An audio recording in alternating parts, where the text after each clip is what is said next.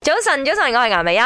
早晨，早晨，我係林德榮。早晨，早晨，我係 Emily 潘碧玲。係啦，啊今日講租房或者要租 office 啦、租單位啦，咩都好啦。咁啊誒，即係同房東之間呃發生過啲乜嘢匪夷所思嘅事咧？因為我哋嘅 producer 咧， 因為佢都係遊子嚟嘅，咁啊都租咗成間屋之餘，都同時其他房都租俾其他房啊，即係佢租租 roommate 下啦。試過有一次，佢成間屋嘅電錶冇咗，最近嘅事嚟嗯嘅，係跟住佢心諗咩事啊？嗯，做咩我電錶俾人拆咗嘅？係跟住原來前前租户咧，嗯或者嗰個人咧，因為租户咧佢要攞你嘅名去自己註冊嘅。嗯 OK，佢註冊咗之後，個屋主未轉翻，個租户咧就叫 TMB 咧去拆咗嗰個電錶哎佢。哦呦我而家冇住喺嗰度咗，你拆咗電錶，我還清你之前嘅電費，你而家拆咗嗯係佢。咁拆咗之後，屋主就未揾到個名去申請，所以搞到佢哋全部要搬出去住。哎呦因為冇電啊嚇，所以佢就覺得哇，點解可以發生咁離譜嘅事嘅咁係咯樣哦啦？你做包租公嘅時候都有啲古仔可以同大家分享㗎。哇，嗰個好長篇下嘅 啊！喎。佢講晒係啊嗰個人，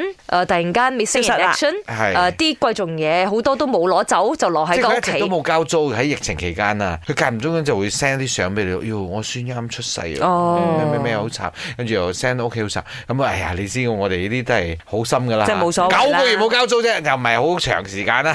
係林生都冇所謂跟嘅住。佢佢佢冇聽佢電話鐘，我我多擔心出事啊，嗯跟住我報咗警，我咪實佢哋啲撞開個門，嗯我我驚有屍體喺度梗。係啦，跟住，哇！成間屋亂七八糟，原來人走咗。不過佢冇搬走我啲奇屋企嘅怪嘢啦喎又，嗯即真係好係奇佢怪佢自己啲貴重物品又冇搬走，啊係喎成件事好詭異咯。啱啦，究竟去咗邊呢？咁樣失咗蹤咁樣真啦哦係嚇佢，佢連 passport 都冇攞咪走。就係咯，即係最其中一個最貴重嘅嘢係咪㗎啦嚇，重要嘅嘢啦嚇。人早晨，早晨。我最難忘嘅租屋俾人哋嘅咧，就係我租俾兩夫婦啦。老婆咧就同誒、呃 security，我哋嘅 security guard 有外遇啦，跟住咧嗰個老公又有外遇啦，跟住就喺我哋嘅 condo 就打交啦，誒攞嚟嚟斬啦，跟住佢就搞到好多事，我哋都報警叫人哋嚟處理。跟住佢走之後咧，一大堆嘅狗屎黐喺我地下，真係處理到我攞好多錢嚟處理呢間屋啊！